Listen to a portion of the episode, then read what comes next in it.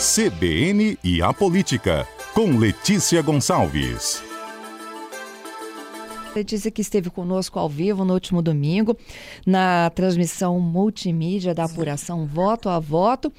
Letícia, agora começou o segundo turno, né?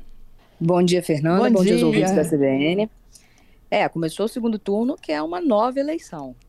Inclusive, a diferença já começa pelo tempo que os candidatos vão ter no horário eleitoral.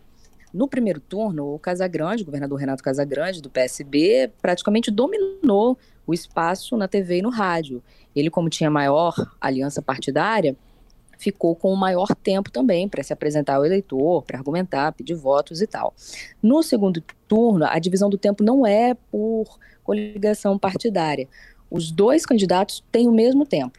Casa Grande vai ter cinco minutos, Manato, candidato do PL, também vai ter cinco minutos.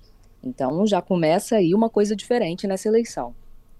E também, Fernanda, eles partem, né, os candidatos partem em busca de apoios, que no primeiro turno era de um jeito, no segundo turno pode ser de outro, até porque vários candidatos ficaram pelo meio do caminho aí, né, não passaram ao segundo turno, obviamente, porque ao segundo turno só vão dois. O ex-prefeito de Linhares, Guerino Zanon, do PSD, já declarou apoio ao Manato, e o Aridelmo Teixeira, do Novo, também já declarou apoio ao Manato. O Guerino teve 7% dos votos válidos no primeiro turno e o Aridelmo não chegou nem a 1%, foi 0,76%. E não necessariamente os eleitores deles vão votar no Manato porque eles declararam apoio ao Manato, mas é um incentivo. O ex-prefeito da Serra, Aldifas Barcelos, da Rede, ainda não se pronunciou publicamente sobre quem ele vai apoiar no segundo turno ou se vai apoiar alguém. Ainda durante a campanha, no primeiro turno, ele me disse que no eventual segundo turno com Casa Grande ele não estaria. Então a gente já tem aí também uma sinalização. Vamos ver como que vai ficar agora, né? Eu falei com o Aldifas ontem, ele disse que deve convocar uma entrevista coletiva hoje ou amanhã para informar, anunciar qual vai ser o posicionamento dele no segundo turno. Até porque nos debates de primeiro turno todos eles enfrentaram o, o candidato Renato, né?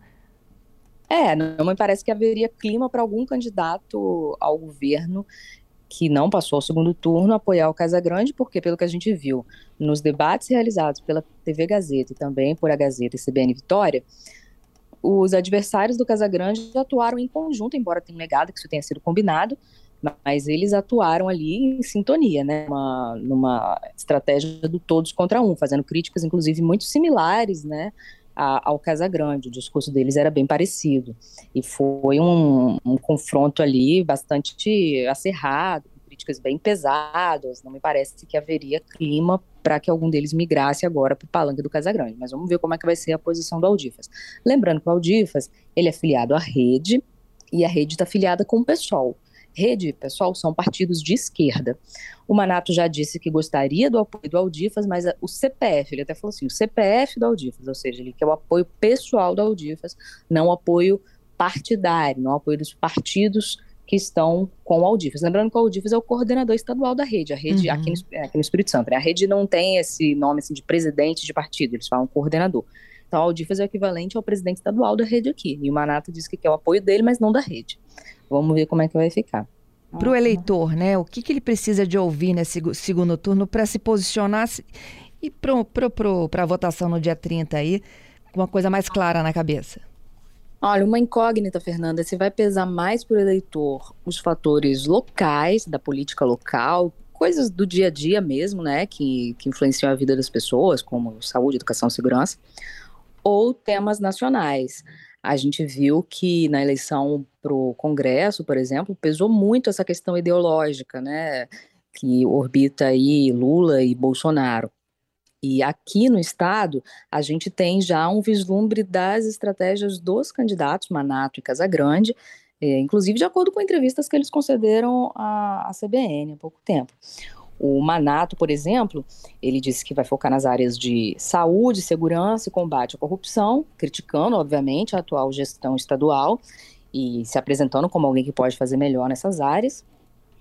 E o Casagrande também já disse em entrevista à CBN, fez um alerta né, de que não se pode haver retrocesso no Espírito Santo, é, ressaltou também que o segundo turno é um embate de projetos, e ele garante que tem projetos bons para o Espírito Santo para apresentar, além de sempre destacar, como fez no primeiro turno, né, os feitos da, da atual gestão, mas ele ressaltou que também um embate entre pessoas e que ele deve destacar as características pessoais dele.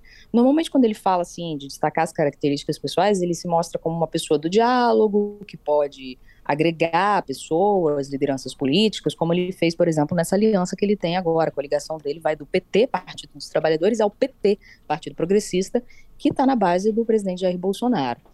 Então, é um vislumbre do que eles devem apresentar para os eleitores. Eu disse que a dúvida é, é a respeito dessa questão nacional, se vai pesar, porque o que a gente viu aqui, além dessa influência para eleição no Congresso, por exemplo, Helder Salomão, do PT, Partido dos Trabalhadores, foi o deputado federal mais votado no Espírito Santo. E ele Isso. atrelou muito a campanha dele ao ex-presidente Lula. Ele sempre se apresentou, sou do time de, do Lula, ele até é, na pré-campanha conversou com a gente, com a imprensa, dizendo que ele iria é, reforçar que ele era o único deputado, que ele foi reeleito, né, que ele era o único deputado da bancada federal nossa que fez, no caso entre os deputados federais, né, que fez uma, uma oposição ferrenha ao governo Bolsonaro, ele apostava nisso. Aí era uma dúvida se, né, se isso ia ajudá-lo ou prejudicá-lo. E, pelo visto, ajudou, visto que ele foi o mais votado. Agora, o segundo deputado federal mais votado foi o Gilvan, vereador de Vitória, do PL, que por sua vez atrelou muito a imagem dele ao bolsonarismo, como um todo, não só ao presidente Jair Bolsonaro. Então você vê aí que o voto ideológico pesou muito na eleição dos parlamentares e pode ter tido alguma influência também aqui na eleição para o governo do estado, visto que o Casagrande apoia o Lula e o Manato apoia o Bolsonaro. Agora sim, com uma diferença gritante aí. O Manato, ele apoia abertamente o Bolsonaro, vincula a imagem dele, vinculou durante a campanha do primeiro turno bastante ao Bolsonaro, não fez isso tanto quanto o Magno Malta, candidato ao Senado. E aí, é, o, o, Magno investiu ainda mais nisso. O Manato, é, sim, né, se destacou, sempre destacou que era o candidato do PL, que era o candidato do Bolsonaro, até disputava com o Guerino quem, quem é Bolsonaro, quem não é Bolsonaro mas ele também é, acenou com temas da política local, né? Falando, fazendo críticas ao governo do estado, fazendo algumas propostas aí nas áreas de saúde, segurança, como ele tá, disse que vai fazer agora também no segundo turno. O Casagrande, por outro lado, o apoio dele ao Lula era bem tímido, até para poder sustentar essa aliança partidária muito ampla que ele fez, que tinha partido que apoiava o Ciro Gomes do PDT, Simone Tebet do MDB e o próprio PP, que está na base do Bolsonaro, ele não fez, ele não se atrelou ao Lula dessa forma. Mas agora, como também tem segundo turno para a presidência da República, né, no confronto direto entre Lula e Bolsonaro, é provável, é possível que esse ingrediente nacional se reflita aqui também na campanha local, uhum. que tente fazer, né, que se coloque em um lado A, lado B, né, quem está com Lula, quem está com Bolsonaro, o que não é o ideal, porque no governo do estado a gente tem que tratar de temas do governo do estado, né, não é Lula nem Bolsonaro que vai governar o Espírito Santo, mas por vezes as pessoas se deixam levar por esse embate ideológico. Então a gente vai ter que avaliar no decorrer da campanha do segundo turno, que é curta, né? A, eleição do segundo turno já é no dia 30. É, como que isso vai, é, que efeitos que isso vai ter na cabeça do eleitor capixaba aqui. Se isso realmente pegar, não é um bom, não é um bom jogo para o Casagrande, porque o Bolsonaro aqui no Espírito Santo, se dependesse apenas dos eleitores capixabas, o Bolsonaro seria reeleito em primeiro turno, com 52% dos votos. Não é assim, né? Não seria uma grande margem de vantagem em relação ao Lula, mas venceria aí no primeiro turno, se dependesse apenas daqui. Então, se ocorrer essa polarização ideológica, se contaminar muito o debate local, isso favorece o Manato. Vamos ver como é que isso vai se dar. Obrigada, viu, Letícia, pela participação. Bom trabalho para você. Obrigada, Fernanda, para vocês também.